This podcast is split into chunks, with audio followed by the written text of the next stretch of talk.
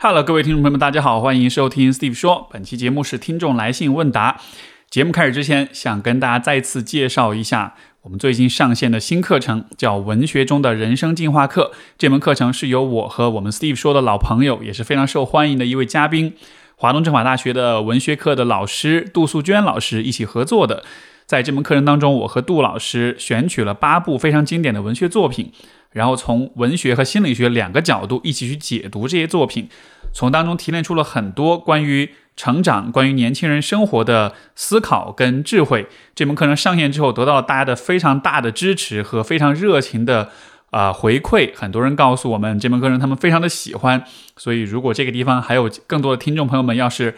啊不知道这门课程上线了，这个地方就鼓励你去小宇宙 APP 搜索“文学中的人生进化课”。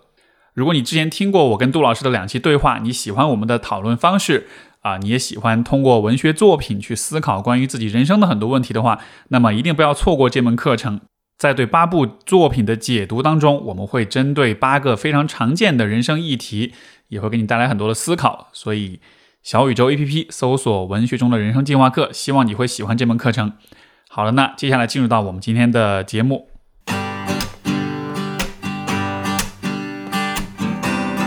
欢迎收听 Steve 说，和我一起拓展意识边界。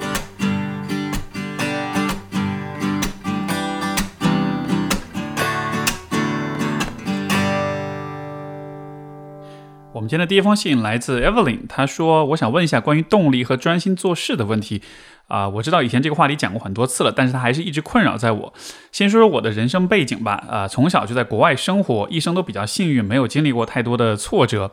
能想到最大的挫折，也就是父母离异啊，或者小时候情感上的问题，跟很多中国孩子一样，不太被父母重视，以及在学校的时候不容易交朋友。可是今天的呃，到今天快三十岁的年龄，我的生活总体还是很如意的，因为比较幸运，从小到大也没有太多需要我真正去努力做什么。我身体健康，不需要担心物质生活。以前在学校也不需要特别努力，就总能得到比较好的成绩。现在工作待遇还不错，也算轻松，基本偶尔努力一点也能过关。我觉得，因为我太满足于现状，很多我本可以去争取，甚至想争取、去学习、去做的事情，总是没有太多动力去做。而且我并不觉得这是兴趣的问题，因为我现在的工作我也挺感兴趣的。即使是工作以外一些自己想做的事情，一到呃一遇到一点需要吃苦的时候，就会很容易拖延或者放弃。有时候我很羡慕小时候在国内长大的同龄人，总觉得因为生活小。啊，因为生活从小就逼着他们需要努力学习，长大之后又被逼着努力工作，所以很多人自然就会形成努力的习惯。其实我被逼着的时候，也是完全也呃也是会完成需要做的事的。比如读研的时候，我是一边读书一边上班的，几乎没有休闲的时间，所以晚上和周末都在学习或者工作。可是我又不希望每次动力都来自外界，这样虽然能达到目标，可也是压抑的。有时候我觉得我可能兴趣爱好太多了。啊，在做 A 的时候，发现前面的路有点难了，就开始用 B 来拖延。B 开始遇到问题了，又转到 C 去。经常经过几个月甚至几年之后，才想到 A 还没做完呢。前段时间我试图给自己设定一个目标，而不是像以前一样一打了鸡血就设定 N 个目标。啊，目标是这两个月主要就专注于 A，虽然说有点用，但是也总是分心，总是想去做其他的事情。所以总结了几个问题，就是一，在太满足于现状的时候，怎样才能让自己努力的去做一件事呢？如何做到？啊，如何做到不等到好运没了才逼着自己努力？二，在兴趣爱好太多的时候，怎样能让自己专心把一件事情做好呢？呃，我觉得这其实是非常好的问题啊。然后我其实可以用一个比喻来跟你探讨这个话题，就是呃，如果比如说你在一个晚上睡不着觉，你失眠了。你想着第二天要上班，这种时候你就会非常的焦虑，对吧？因为你知道，你如果现在不睡觉的话，明天上班就会很累，就会很崩溃。但是在另外一种情况之下，比如说在我的情况之下，因为我是自由职业，所以我很多时候早上不需要早起，所以说我知道，我就算今天睡得晚，甚至我今天很晚，甚至通宵，但是我明天我还是可以睡懒觉，我还是可以继续休息。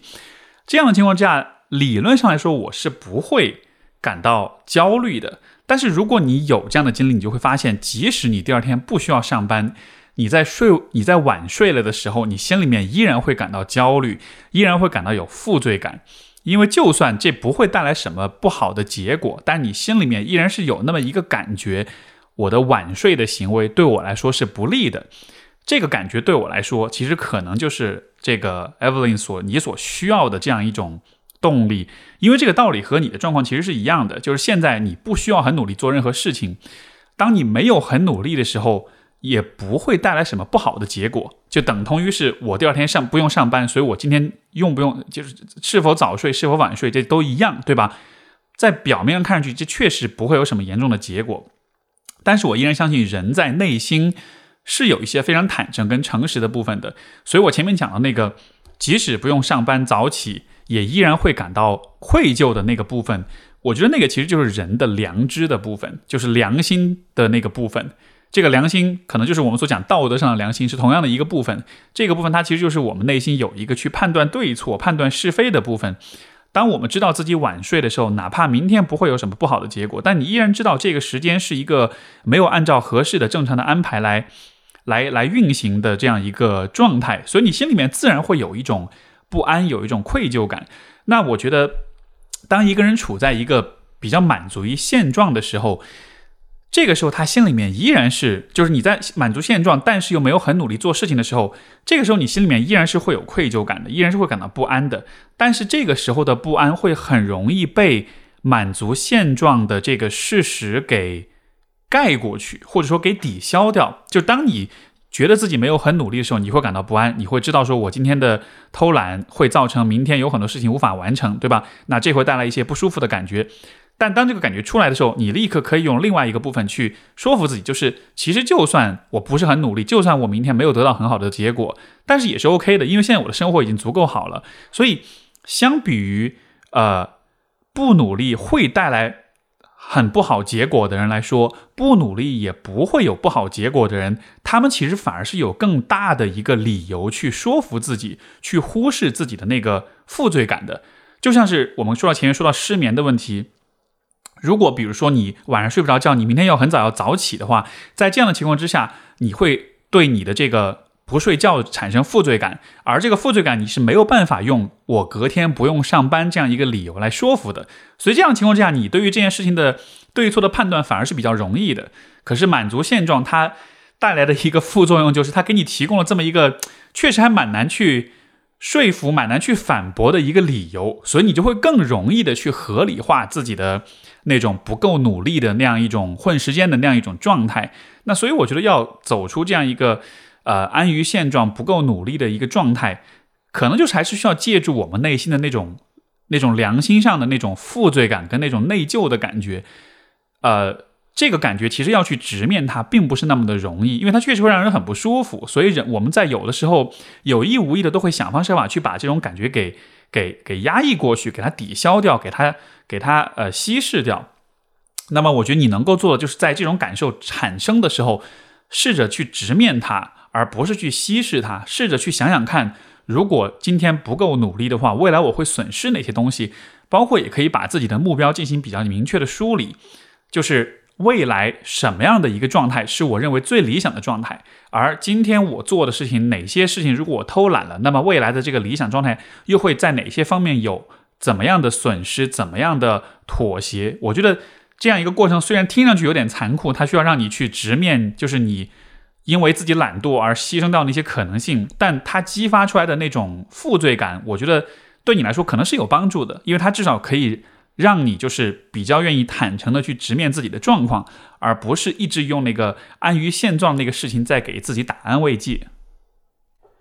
然后有关兴趣爱好太多的这个点的话，呃，我的一个角度是说，我觉得人的兴趣爱好，就它之所以是兴趣爱好，恰恰就是因为它是你你可能没有那么的在乎的事情，因为我觉得。呃，相对于兴趣爱好，可能这个世界上有一些事情对我们来说是一些不可或缺的，像是事业、像是追求、像是梦想一样的东西，对吧？当我们把一个事情界定为是我的兴趣爱好的时候，那么从它的重要性、从它的不可替代性上，似乎就已经说明了它是一个业余时间稍微花点功夫，随便去做一做，为了好玩去尝试一下的事情，而不是那种我这辈子如果不做这件事儿，我这辈子都会不值得的那样一种事情。所以我觉得在兴趣爱好上面会有拖延也好，会有变化也好，我觉得这不一定是一件坏事情。因为这个，像比如说我的小的时候，会听到家长也好，老师也好，也经常会教育你说啊，这个孩子三三分钟热度，呃，什么事情都是没一个长性，然后做一下就放弃这样的。就那个时候，这种说法其实给我带来挺大的困扰，因为好像会让我觉得像是我这个人在品质上，甚至在道德上是有点缺陷的。但后来我慢慢会发现，这些事情为什么会浅尝辄止？因为确实是在试了之后，觉得没有那么的在意，没有那么的重要，而。到了今天，当我在看自己的生活，其实有有一些有少数的那么一些事情，是我一直会坚持、一直不会放弃的。这些事情我就不会把它叫做兴趣爱好。这些事情是定义我这个人、定义我人生的那些事情。所以我觉得，在这种所谓的兴趣爱好上面，会有这样的放弃，会有这样的呃呃浅尝辄止啊。也许这恰恰是对的。状态，因为这本来就是一些我们用来填补自己时间的一些爱好，一些相对不那么重要的事情。所以，也许你这样去看这个事情的话，可能会比较容易，就是原谅自己，不会谴责自己，就是没有专心把所有的兴趣爱好都做好。好，这是第一封信。我们的下一封信来自一位叫 Rolling 的朋友，他说：“我是您的播客粉丝，听了节目收获了很多很多。”啊，然后啊，对很多事情有了新的认知，很感谢节目的存在。然后我一直有一个问题是感情问题，就是总觉得我有谈恋爱困难症。个人情况是，今年二十四岁，女生，研究生在读，一直没有谈过恋爱。高中喜欢过一个男同学，高中毕业，大学开学之后一个月，应该算是男女朋友关系吗？我也不太清楚，就是相互喜欢，然后每天在手机上聊聊天。大学不在一个城市，除此之外再没有别的互动。后来几天没有联系，我发消息过去，没有任何解释，就不了了之了。大概到大学毕业之后，才完完全全不不受这件事情的影响。现在的状况是，大多数情况下，有人向我表白什么的，我会特别有压力，就想着怎么赶快拒绝。啊，有一个男生去年和我表白，我拒绝了。我和他开学之前就认识，算是比较熟悉的朋友，相处起来算比较舒服。前几天他突然来我自习室，问我对他有没有好感之类的，像是那种炮轰式的发问。我觉得我脑子失去了思考能力，最后跟他讲，呃。呃，算是有好感，就是不排斥、不讨厌的那种。我并不能明确的知道自己是喜欢他，还是有朋友的熟悉和亲切感。我平时很少想起他，见他也不会有心动的感觉。他在自习室的时候，还会对他一两个点有点嫌弃，但是在教室上课的时候会比较关注他。看见他发过来信息，还是有些开心的情绪，也并不排斥跟他相处一段时间。第二天跟他在学校走了一会儿，感觉确实像朋友一样，心里没什么波澜，就跟他讲，啊，就跟他讲我的好感，就只是朋友的好感。啊，我其实一直还不太，一直不太清楚喜欢是什么感觉，也很纠结于这种喜欢的感觉。我觉得谈恋爱要是和喜欢的人在一起，也不知道啊，我这种想法是不是太理想化了，或者我该不该和他试一试呢？希望 Steve 老师能解答我的困惑。呃，上一期节目其实也有朋友在问哈，这种恋爱困难的问题，这儿又遇到了。我首先是觉得这样的状况，呃，在现在年轻人当中越来越普遍。我觉得有一种可能的解释是说。因为今天这个时代，大家对于恋爱这件事情的讨论、跟思考、跟观察，其实是越来越丰富的。就是比如说，打开电视也好，网上各种综艺、各种电视节目呀什么的，就是我们又可以看到很多很多关于恋爱的细节。因为回想起来，比如说我的我在小时候，比如我在初中甚至小学的那个阶段，那个时候对于爱情的刻画相对来说是比较少的，而且可能很多很多这种刻画没有那么的细致，没有那么的详细。所以那个阶段的年轻人对于爱情这件事情是充满了各种想象，充满了各种幻想的，而恰恰是这种幻想才会在我们遇到一些人的时候驱动着我们，让我们带有强烈的好奇心跟热情去尝试去体验。但是我在我的感觉是，今天的年轻人，当你走到了一个愿意谈适合谈恋爱的一个年纪的时候，就可能你在那之前已经看过了很多。比如说综艺，比如说电视剧，比如说明星的八卦故事之类的，以至于就是你对于爱情这件事情已经没有了那种非常新鲜的那个感觉。这个我打一个可能不太恰当的比方，就有点像是，嗯，可能一个人他从来没有过性行为，但是他看过很多小片儿，所以这件事情对他来说已经没什么神秘感了。他已经不会有那种 就是第一次有做那件事情的时候的那种新鲜跟冲动的感觉了。所以我觉得这种。在体验之前已经有过度曝光和感官上过度的充斥、过度的麻木了之后，我觉得确实会给人在这种恋爱的情感情绪上面带来一些阻碍。所以说，呃，如果比如说很多朋友他自己有包括这个呃呃这个 rolling 的话，就是如果你觉得你自己在恋爱上面有障碍的话，呃，一我在想，也许可以适当的避免自己去稍微少去接触一些。呃，这种各种媒介、各种平台上面所提供的那些有关恋爱的那些呈现，呃，我不知道，比如说你是不是很喜欢看相关的这种电视剧啊、综艺啊或者什么的，呃，因为人们对这个事情越不了解，就越想越想要去了解，对吧？但是你在了解的过程中，你看了很多很多的东西之后，造成一个问题，就是你会在头脑的理性的认知的层面对这个事情会形成很多的观念、很多的想法，但是。爱情这件事情，尤其对于比较年轻的我们来说，它总体来说其实还是一个非常冲动跟非常感性的一个事情。如果你形成了习惯，一遇到有关爱情的场景，就开始对很多事情有了一些评判思考，包括套用了一些呃视角呀，呃带入进去去看很多问题的话，那么带来的结果就是你可能会一直保持在一个比较理性的状态，你那种感性的冲动的心动的感觉就。它它产生的概率就会更小一些了，所以我是觉得在我们比较年轻的时候，这个时候我觉得可以尽就是可以适当的避免就是过度的理性化、过度的理论化，呃，这样子的话，给自己的想象、给自己的呃这种未知的这种憧憬留有一点的空间，这个的话可能会让你对于爱情是会更有感觉一些。然后我觉得还有可能一个相关的因素就是，呃，我觉得今天的年轻人其实对于犯错误这件事情可能是越来越恐惧的。原因可能是有这么几点，一个是说今天的社交媒体信息的发达，其实让很多年轻人就在很年轻的时候就已经看到了各种各样成功的案例。然后就会形成一种错觉，就好像是我们看到的各种成功的是模范跟榜样，他们好像都是非常的选择了正确的道路的，然后他们没有做错什么，或者说那些在生活中犯了错误的人，他们就不会被我们所看见，所以我们就会形成一种幻觉，就是好像大家都很成功，大家都做出明智的选择，没有人会犯错，没有人会走弯路，我们不再看到年轻人的冲动犯错，我们不再看到那种。因为以前有一个话不是说嘛，年轻人犯了错，上帝都会原谅的，对吧？就是，呃，犯错也好，无知也好，尴尬也好，迷茫也好，就这些事情其实是本来非常理所当然的，呃，存在和体验。但是就是可能今天的社交媒体会让我们有一种感觉，好像这些是不应该有的，好像你就是应该，比如说你作为一个男生就是应该很会撩，作为一个女生你就是应该很又欲又纯，对吧？就是就好像是我们需要一步到位就变成一个非常理想的状态。但是很多人的生活中的现实就是他很多事情确实不懂，确实不会，他也确实有必要啊，在无知、跟冲动、跟盲目、跟尴尬之下去。尝试很多事情，去犯很多的错，然后这样子的话，才有可能搞明白，比如说爱情是怎么样一回事儿。所以我觉得这个可能也跟我们今天不敢犯错误会有关系。然后有关不敢犯错误，我觉得还有一个点就是说，因为今天在这样一个社交媒体时代，人们是很容易得到来自别人的评价的，对吧？你朋友圈发个东西，大家就点赞评论；你微博呃各种上面的这种互动，就是很多事情我们都是在别人的注视之下去做的。所以当你觉得你的很多的行为都是有人注视的时候，你就会变得非常的 self conscious，就是会非常的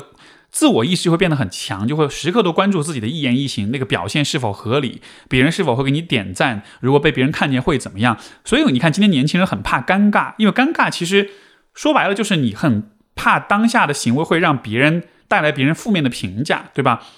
但是年轻人本来就应该是尴尬的，爱情的初体验本来也应该是尴尬的。如果你本来就对别人评价不是那么的敏感的话，你也不会觉得很尴尬，你就只是就你自己就进入到那个尴尬的局面里面去了。但你就你也你这种尴尬也不妨碍你去有实际的经验的积累跟收获，对吧？所以我觉得今天的人们很容易说自己会尴尬、会社死、会怎么样，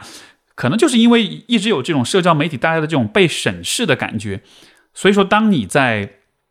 啊，和异性交往的时候，当你在就是遇到这种有关恋爱的问题的时候，我觉得今天很多人就会有这种尴尬的感觉，觉得啊，我这样做是不是不对？就好像是总是有一些外在标准是在和你进行对比的。但是在我看来，我觉得爱情没有任何的标准可以比较，你可以以你自己的方式去打开一段关系，去尝试一段哪怕是失败的一段感情，但这些都只是属于你个人的一个很独特的经验，而且实际上。这些经验到了后来，当你长大之后，当你更成熟之后，你回头再来看，你其实会带着会心一笑去想起这些事儿。就像当年我自己因为爱情做的各种各样的很蠢、很尬、很傻的事情，那个时候我并不会担心那么多，因为那个时候我不需要把我生活的各个面都展现在网络上面，所以我在做很多事情的时候，我不会想，脑子里面始终有一个。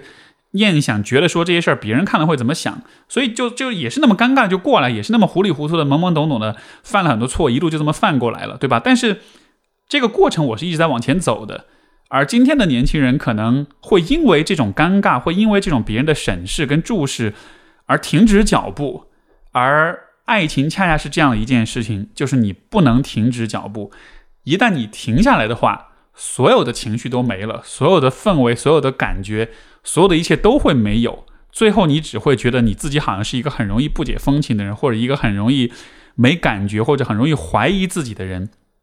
这就有点像是，如果你喜欢跳舞的话，你就一定不能在随时都对自己的舞蹈的姿势进行批判跟思考，一你就不能一直在在在试图去分辨当下这个姿势叫什么，它应该做成什么样，它的标准对不对，好不好？那本来就应该是一个很自发、很自然、很流畅的一个过程，对吧？所以我觉得，呃，这个 Rolling 所讲的这种恋爱、谈恋爱的这种障碍症，我觉得它不一定是和恋爱本身有关的，因为你就是很年轻，你没有经验，在这样情况之下，你不可能知道恋爱是什么样子的。我觉得这更多的还是在一个呃，有关犯错误、有关体验、有关对自己感受的那种更诚实、更专注的那样一个问题上面，所以。希望这样的角度对你有些启发。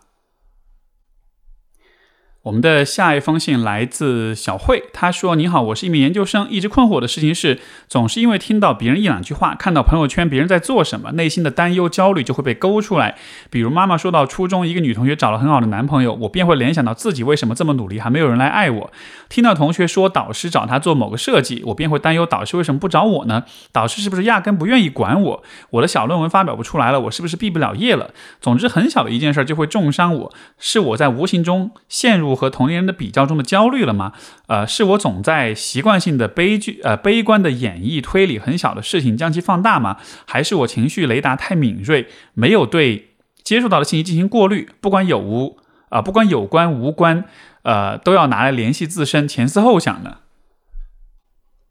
非常巧啊，这个信和我们上一封信的那个讨论的观点，我觉得是有非常深的联系的。你看，其实这这位朋友就是小慧，他也讲到了，就是社交媒体给人带来的影响是什么呢？就因为社交媒体上大家的互动都是基于相互的评价所产生的，不管是发朋友圈也好，是评论也好，就好像是你在看到这些事情的时候，你就会本能的会去想，就是我和别人的连接。与我和别人的评价，这个之间之间似乎是有一些必然的联系的，因为社交媒体它带来的一个幻觉就是，它会让人觉得那是一种连接，但很多时候那只是一种评价而已，对吧？你发一个东西，别人有没有点赞，你觉得那像是一种连接，你渴望有人来关注你，但实际上你又会发现，你发的内容必须要足够好，足够能够引起别人的认同才可以。所以在这样一个过程中，我们就会把连接和评价混淆起来，我们就会觉得。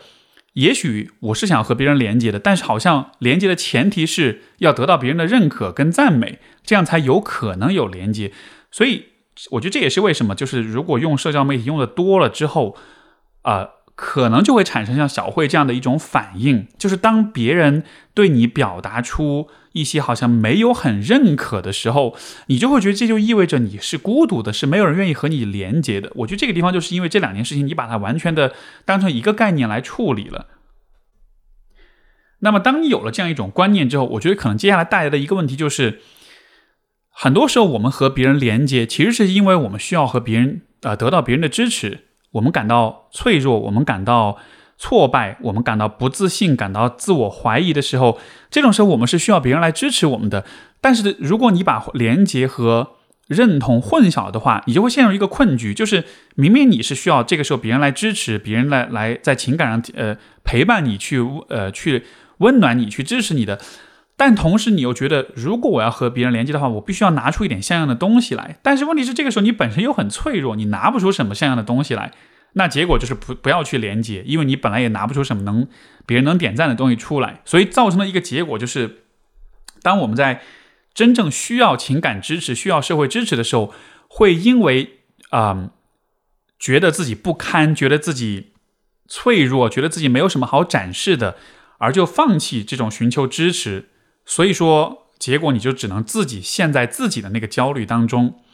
所以你看，比如说你提到的，呃，导师没有找你，然后呃，你有点怀疑导师不重视你，你有点怀疑你的学业、你的论文，你毕不了业。当你在说这些的时候，我理解其实你。需要的就是在学业上，包括在这个嗯面对学业压力的时候，你需要一些支持，对吧？你需要一些帮助。也许这个时候你需要的并不是导师来来不来找你，你需要的只是说，我我我作为一个学生，我现在遇到这样一些挑战，遇到这样一些困难了，我觉得心理上会比较辛苦，比较困难。我其实希望有人能够鼓励，能够支持我。如果你知道你的需求是这样的的话，那么你就会看到说，哎，你需要支持跟鼓励和你。现在有没有拿到导师的设计？它有什么关系呢？导师不一定要找你做设计，但是导师是可以给你提供支持鼓励的，因为你是他的学生，对吧？他有责任，他应该在你就是遇到波折跟起伏的时候，作为老师，作为一个过来人，去给你一些鼓励、跟引导、跟帮助。所以在这样情况下，你会看到，你不应该把认可和连接完全等划等号。然后，如果呃把连接和认可划等号之后的另外一个一个一个效果，它其实像是一个负面循环一样，就是，呃，比如说你会比较焦虑，你会比较孤立，你压力会比较大，你会需要情感支持，但这种时候你就会先看当下的我是否足够好，我是否有足够多的资本去要求别人来关注我。但是问题就是，我们都知道，在人在情绪比较负面的时候，情绪会推动我们的认知，让我们去更多的关注到那些更为负面的信息。所以这个地方就形成一个自，就是就是会自自我放大的这样一个循环。我感到焦虑，我感到不自信，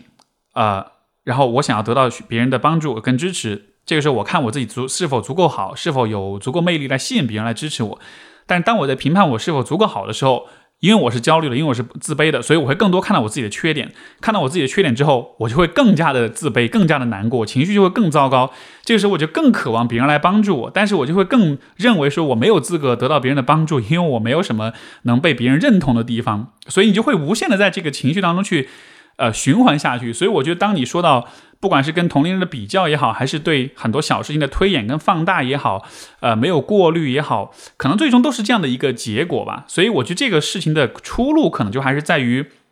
你需要把连接和认可分开来看。当你感到脆弱，当你感到孤独，当你希望有人鼓励的时候，你就把这一个部分表达出来就好了。你就让别人知道，说我只是需要啊，你给我一些鼓励。我对我自己现在是不是很自信，有些怀疑，我觉得压力比较大。我还是在这个阶段，我还是蛮需要一些来自他人的一些温暖、一些支持的。你就这样去做就好了。你并不需要说，哎，你看我今最近做了一个很牛逼的事儿，来，你给我点个赞。哦，by the way，顺便说一下，我最近需要别人的鼓励支持，对吧？你那样做其实就是多此一举的。所以我觉得，试着去更坦诚的去表达自己的在情感连接和情感知识上的这种需求，也许这样的话会更直接的帮助你得到你想要的东西。好，我们的下一封信来自 Lucy，她说：“啊，Steve 老师你好，听了你的节目很喜欢，听完之后心情舒畅，没有那么小心眼了，也许是格局变大了一点吧。呃，虽然是听着你在说话，好像一个错觉，自己在聆听自己内心的声音。”啊，也许是你的声音启发了听众内心，让我们听到了自己，找到了自己。哦，好，前面是是这个夸我的话，谢谢你啊。那么 Lucy 说，我有个问题困扰了我十年，虽然内心也已经有了答案，但还是想听听别人的想法是否和我一样。啊，都说情人眼里出西施，这句话对吗？如果婚姻或者是恋爱中的男女，当热恋中女朋友问男生，你觉得我漂亮吗？男生都说是。呃啊，男生都是说别问这种肤浅的问题。等到他们结婚后，夫呃妻子又问了丈夫同一个问题，丈夫的回答是你不美也不丑。就是丈夫的回答让妻子重新思考这段婚姻关系，哪怕丈夫回答你很丑，但我就是喜欢你，这样也可以看出丈夫爱妻子呀。因为只有男方喜欢女方，爱女方，他呃，在他眼里才会觉得他的女朋友和老婆或者是老婆是最最美的。如果回答不是最美的，那心里肯定没有女方不喜欢女方。我本身不会因为外貌在意周围人的眼光，全世界说自己漂亮也不会高兴，因为自己又不关心他们。全是说全世界说自己丑也不会难过，长得美丑关他们什么事？但唯独在意丈夫的眼光。情人眼里出西施吗？相爱的人眼里会不出西施吗？期待老师的回复。那我觉得这个问题我们可能需要做一个区分，就是恋爱和结婚是两个非常。不一样的概念，很多时候我们会把它们划等号，会觉得好的恋爱就一定会导致婚姻，或者说恋爱跟婚姻的思考问题的维度是差不多的。但是在我看来，我觉得恋爱跟婚姻有一个非常重要的区别，就是说走入婚姻实际上是两个人一起去走入生活的复杂性，去直面人生，对吧？我们需要共同承担有关婚姻、有关家庭的很多事情，所以它的评判维度会比恋爱复杂很多。恋爱这件事情其实很简单，就是两个人在一起是否开心。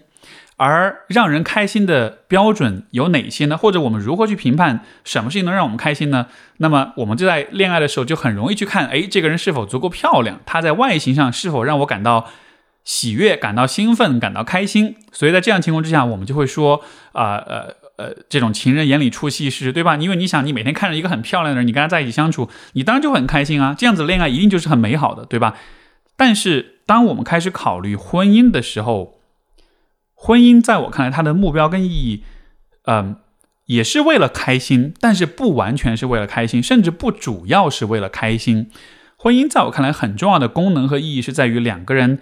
需要去通过这段关系建立起一种信任跟协作的关系，两个人一起变成同盟，变成战友，这样子我们才能一起去面对生活中的很多的问题、很多的挑战，大家能够一起走向成年人生活当中的那种复杂性。所以，当我们在啊选择婚恋伴侣的时候，我觉得就是选择婚姻伴侣的时候，我觉得在审美上可能还是会有些不同的。我觉得我们在选婚姻伴侣的时候，外表的美貌，它的确也重要，但是我确实会觉得它可能不是最最最重要。如果我们必须得做个取舍，我们最后只能选一样的话，一一定不是最漂亮的那个，对吧？所以在所以你就会知道说，呃。当你在婚，就是婚后，当你去和你的丈夫去考，呃，去问他这个，呃，是否喜欢，是否漂亮或者什么的时候，我觉得这个地方会不会存在的一个问题，就是从你的角度来说，也许你没有把你的关系去做一个恋爱和婚姻的这样一个阶段性的划分。就你们在恋爱的时候，你应该更多关注这个问题，但你在婚，你在选择结婚伴侣的时候，他可能确实没有那么重要。那么有没有可能，当比如说？呃，对方在和你交往、在恋爱的时候，有没有可能，当他他在那个阶段，他就已经在考虑婚姻的事情，所以在那个阶段，他就已经没有非常的把外表放在一个特别重要的位置上。就这个当中就有很多可能性了，因为我不了解你们交往是怎么样一个经历。比如说，完全可以想象一种场面，就是呃，也许当对方在和你交往的时候，他从一开始他就会思考说，这个人是否适合结婚，可能一开始就没有把外貌放在最重要的一个位置上。或者我换一个说法来说，就是。呃，如果我们一定要说美这件事情，那么关于恋爱的美，更多的是体现在外貌上面的；关于婚姻的美，可能更多的就是体现在一个人的人格，体现在一个人的性格、相处方式、沟通方式上面了。就在我看来，也许一个人他不是最美，世界上最美丽的人，但是如果他真的是一个很好的伴侣的话，我依然认为那是美的，因为你知道，就是。就两个人结婚之后，如果能相处的很好，能够有很和谐的这种信任关系和这种协作的关系的话，那其实也是非常美的。那只是不是视觉上的美而已，但是它带来的那种感受依然是非常的美好的。所以就是，呃，我是觉得，当你在关注这个美丑的问题的时候，好像你的，呃。着眼点一直还是在视觉上的美上面的，那我就不知道这个到底是因为你之前恋爱关系当中这个方面没有被承认，所以你不甘心，还是说你自己在结婚之后，但是你的在这个方面的观念并没有进化到今天的这样一个婚姻的这个阶段？那不管是什么原因啊，我我我觉得这个问题的一个一个解答就还是在于说，你需要去思考美这件事情它的定义到底应该是什么。因为我们在人生不同阶段追求不同形形态、不同形式的美，都是要契合这个阶段的生命发展的需求的。在十几二十岁的时候，那个时候为了为的是热恋，为的是激情，那个时候你美对你来说就是外形最美的、最吸引你的人，对吧？但是到了三十岁，到了四十岁，这个阶段，一方面客观上来说，生理上来说。呃，我们的颜值确实已经过了巅峰了。另一方面来说，这个阶段的人生最重要的可能不是那些热烈的激情的东西了。所以这个时候的美，是不是它的定义是是需要跟着去有所变化的？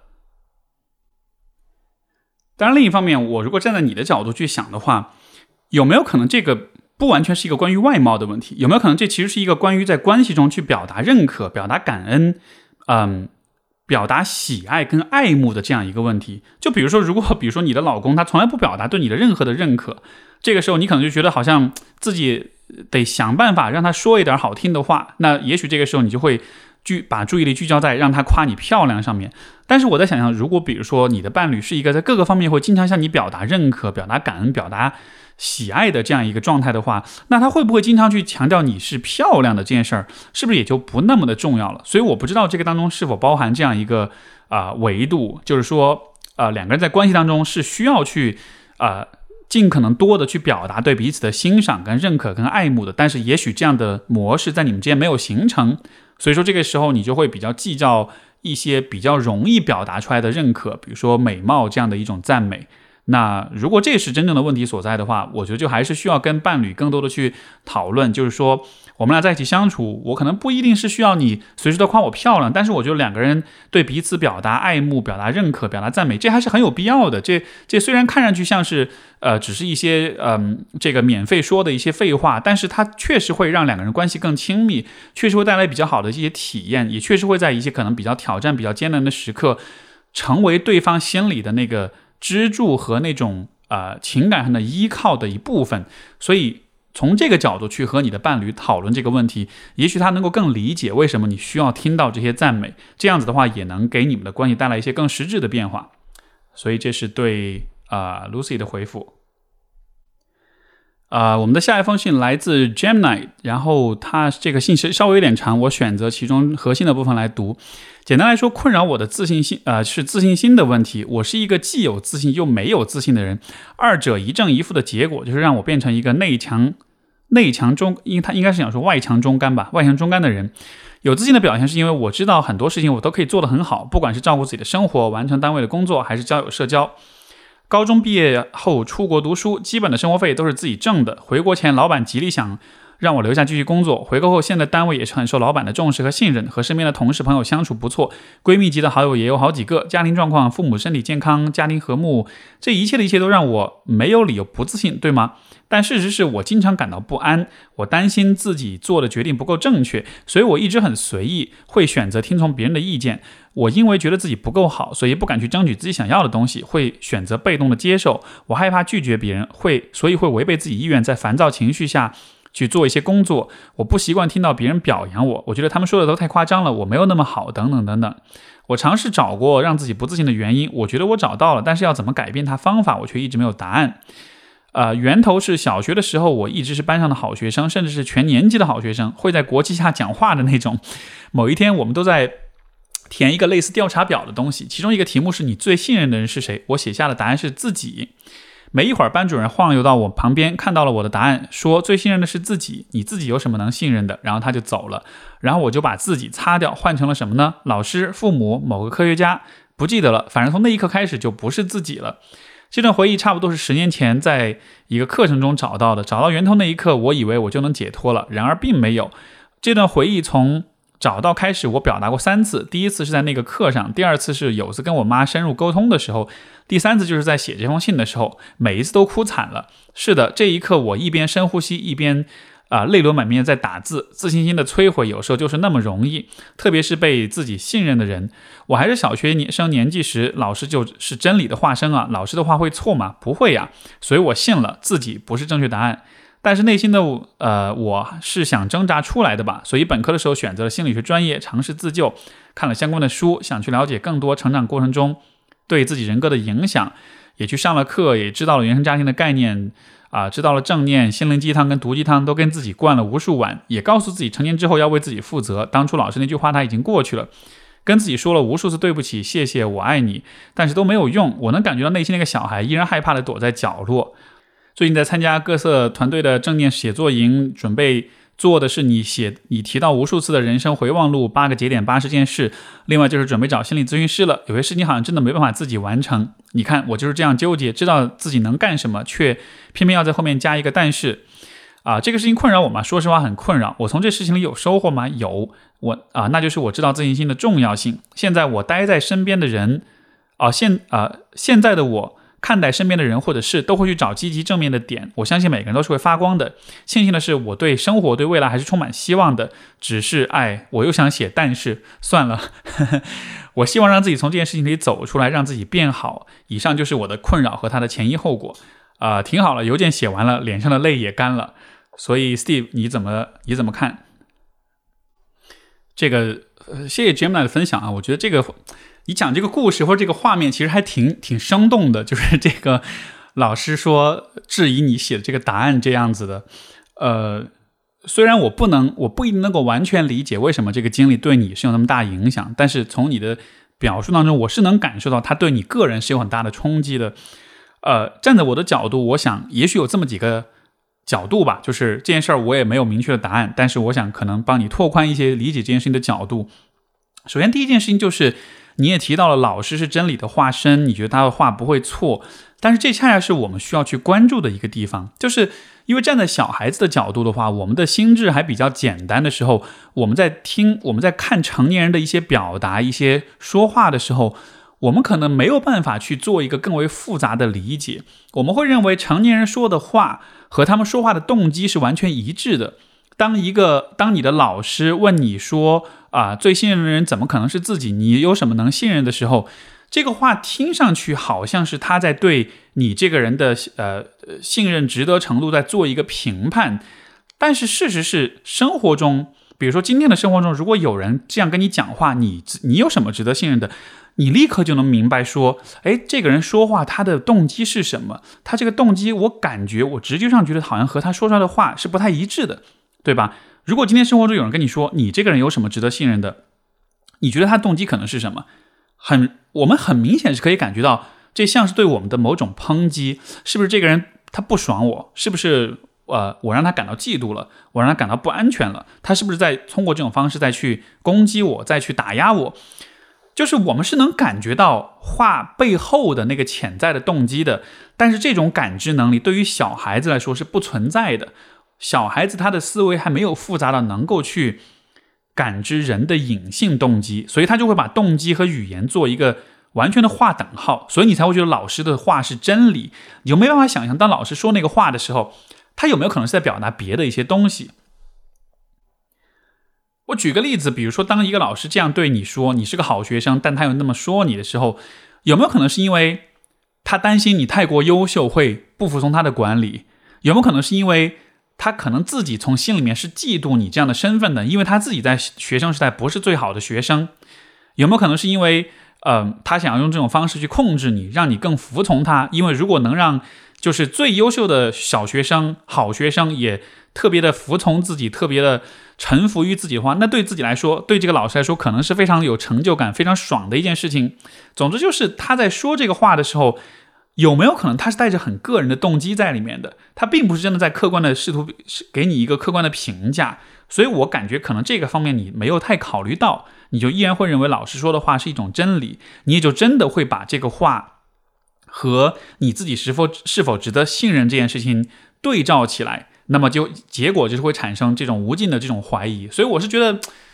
也许是不必要的，也许你不用去接这个招儿。就虽然小时候你接了，但是今天呢，你看到这些的话，是否也是可以换一个不同的角度来理解的？这是第一个方面。呃，第二个方面就是我们从也还是从很成年人的、很成熟的、很坦诚的一个角度来说，就是你自己确实值得信任吗？啊，如果我问我自己这个问题，我这个人。就是我最信任的人，最值得信任是我自己吗？虽然我可能也会说应该还是值得的，但是我并不能百分之百的认为我真的是那么值得信任的。为什么这么说呢？因为这个其实是随着我们的成长，随着我们对自己认识的了解，你慢慢的就会发现的一个点，就是虽然人，呃，虽然自我看上去像是一个我们最熟悉、最了解的一个部分，对吧？但那不意味着我们自我是一个我们能够完全掌控的一个部分。人的内心有很多各种各样的部分存在，各种的愿望、各种的想法、各种的动机、各种的冲动、各种的情绪，所有这一切，就打个比方，有点像是这像是一个舞台一样，这个舞台上有很多很多的演员，每一个演员都想要去抢戏份，他们之间共同的这种冲突、跟矛盾、跟互动，最终会形成一个完整的你，但你并不能因此就说你是可以。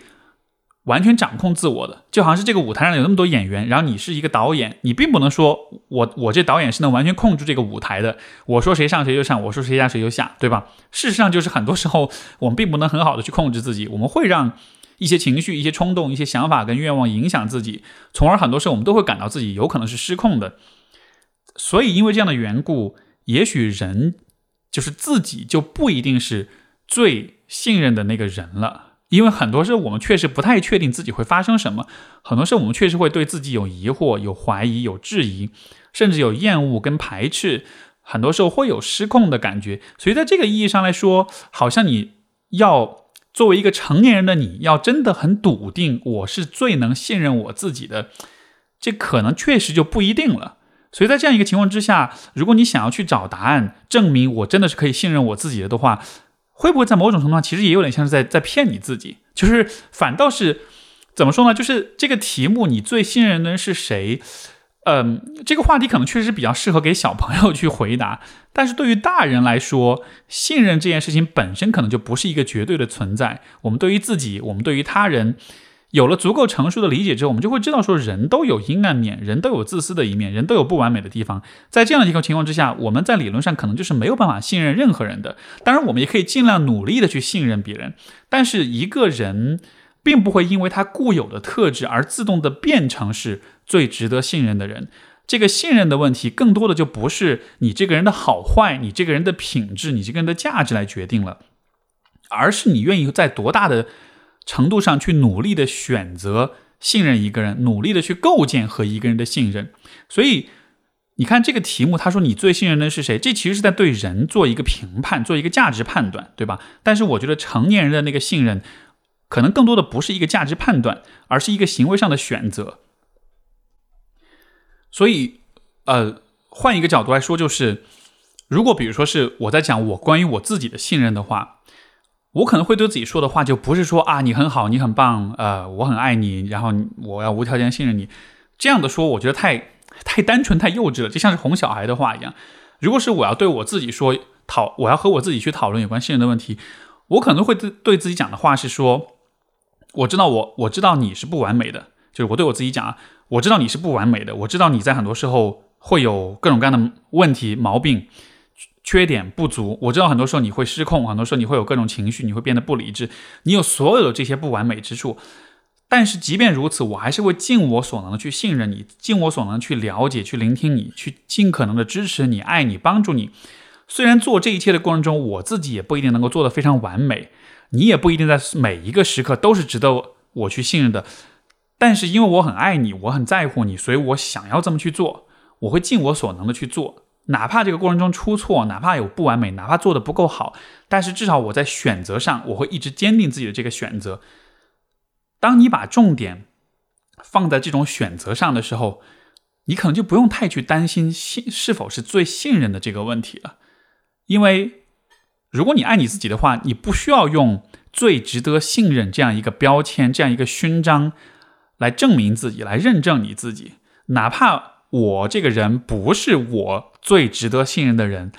但是我依然会尽可能的去照顾好我自己啊，尽可能去爱我自己，对不对？所以我是觉得，可能在你的心目中会一直有一种想象，就是人应该是有一个完美的、最值得信任的一个状态的。当老师否定了你的这个理想状态之后，你好像觉得你自己就完蛋了，就没有希望了。可是某种意义上，你确实不一定是你自己最值得信任的人，但是那不代表你就你就。不要去认可你自己，不要努力的对待你自己了。所以，我们把重点更多的放在今天的选择、今天的姿态上面，而不是过去的那种对自己的一种固定的价值判断上面。嗯，希望这两个角度可以对你有启发。呃，我们的下一封信来自一位没有署名的朋友，他说：“我是一个比较安静的人，从小被老师、家长认为很听话，话不多，啊，也认为自己独处的时光才是最舒服的。在我印象中就没有过叛逆期。啊，不久前在某节目中得知一个理论，说某些人不会表现出来，某些。”哦，其实有些人不会表现出来多动症，平常也是安安静静的。其实他们头脑总是无法集中注意力，天马行空，实际上也是多动症一种表现。我感觉症状，我算是一个很坐得住的人。然而书呃书桌前摆一本书，我可能半天都进入不了状态，总是想东想西，看着书也会因为某些内容而浮想联翩。等我自己意识到把注意力拉回来的时候，都不知道过了好多久了，可以说事半功倍，效率极低。我尝试过番茄钟等等这种形式上的控制，我认为起不到太大作用。我控制不了自己的注意力。我也注意到自己是一个瞻前顾后的人，事情还没有发生前会联想很多，计划很多。然而也知道事情并不会按自己的想法发展。事情发生过了，我又会在脑海里重复当时的画面，会懊悔当时有哪些不得体的地方。我尝试过啊控制想太多，但是只要一一闲下来就会多想，很难摆脱不在意别人的看法。现在但凡听节目，不论是处理关系，或者是事业、学业选择和发展，嘉宾的成功经验中都会倡导不要在意别人眼光，做自己。我很羡慕，但是我很想知道怎样做到。啊，还有就是我只要在安静的公共场合就会很紧张。我认为是源于高中时上午快放学时有一次我肚子饿了就叫，我感觉十分难堪。后来每天那个时间我都特别紧张，就要呃就以多吃东西来安慰，甚至自己也知道这是心理作用。高中毕业这种情况呃好几年。但是，呃，但现在我需要到图书馆学习，又出现这种情况，而且我越怕就越会发生。我采取不断吃些东西的方法，也不能缓解，不知道如何克服这种心理障碍。呃，第四个点是面临就业时，发现很难找到自己热爱的事情。当初选择选择的专业不反感，学着也可以接受，但就是啊，但就业门槛就是需要考证。我刚开始会给自己打鸡血，做计划很有斗志，但备考时间一长就会厌倦，啊，逐渐怀疑人生。我比较喜欢读些历史人文的书、小说等，当然还有现在处于迷茫阶段，呃呃，迷茫的认识自我的阶段。但是我也老大不小了，哦，抱歉，我读串了。我也比较喜欢读人文历史的书、小说等等，当然还有追剧那种娱乐。但是我不知道如何把自己喜欢的事情和必须做的事情结合起来。毕竟我不是准备从事学术，感觉闲书无法对学业有什么帮助，而我没有那么多闲暇，甚至没法做我喜欢的事儿，就陷入了死循环。现在还处于迷茫的认识自我的阶段，但我也老大不小了。希望 Steve 老师能给一些建议，让我克服恐惧和心魔，找到热爱自己事业的方法。好，所以这位朋友实际上 实际上是偷偷的问了好几个问题哈，那我们就挨个来回应一下。首先就是有关这个呃，你说到关于多动的问题以及瞻前顾后的问题，呃，这个地方我其实对你的成长经验会有一个推测，因为你没有太讲的就是你的成长经历跟父母的关系是怎么样的。但你提到一点，就是说从小被认为是很听话、话不多，然后呢比较喜欢独处，也没有叛逆期。我觉得这样子的孩子，可能在可能对于你来说，在在天生的性情上，也许你是比较偏安静的。这种安静其实有可能是会给家长带来一个错觉，就是会觉得这个小孩子他可能不太有太多的情感需求，不太需要得到关注跟照顾。嗯。从家长的角度来说，我能够理解这种想法，因为说实话，带小孩就是很累，对吧？尤其在你比较小的时候，这种时候，如果孩子很听话、很乖的话，家长会出于侥幸心理、出于省事儿的心理、出于为了节约自己的、节省自己的时间精力的这种想法，可能就确实会减少对你的这种关注，因为他们就确实会觉得，哎，如果孩子这么安静，那可能就意味着我可以省事儿一点，我不用那么的投入、那么的关注了。所以，如果你是很安静的孩子，你就更有可能被父母给忽略，而这种忽略带来的一个结果就是，我们其实是需要通过和父母的互动，通过他们的教育跟引导，来学会感知自己的情绪，学会理解人的情绪是什么，包括学会去调节自己的情绪。但是，如果你没有在和父母的关系当中体会过这些事情，感觉到说，哦，情绪是怎么一回事儿？我面对情绪应该怎么做？如果没有这样一些知识，没有这样一些经验跟积累的话，可能产生的一个情况就是，你对于自己的情绪的感知能力和调节能力就会比较弱。所以，当你提到你坐在一个地方，呃，会注意力不集中的时候，我觉得这有可能，呃，当然也有可能是你所说的多动症啊，但是我觉得也有可能是因为这个时候你可能对于自己内在世界的那种理解和把握能力可能相对会比较弱一些，因为，嗯，包括你说瞻前顾后，就感觉是很焦虑，怕别人的，呃，看法，然后感觉到紧张，包括你讲关于这个这个肚子叫的问题，也是会紧张，所以就好像是不管是在专注能力也好。还是在焦虑的、紧张的、害怕情绪的调节上也好，就好像都会比较弱一点。那所以我不知道这个地方是否是可以归因到就是这个太过于听话以至于被忽视的这个点上面去，因为就都没有得到过示范，都没有看到过父母是怎么处理这个问题的，所以你自己也就没有概念。这样子说呢，倒不是说要去甩锅哈，觉得啊都是父母的错，而是说如果你认为我这么说合理的话，那么接下去能够。我们能够去思考，或者甚至能够去做点什么的方向就有了，也就意味着，如果你把这个问题翻译成是一个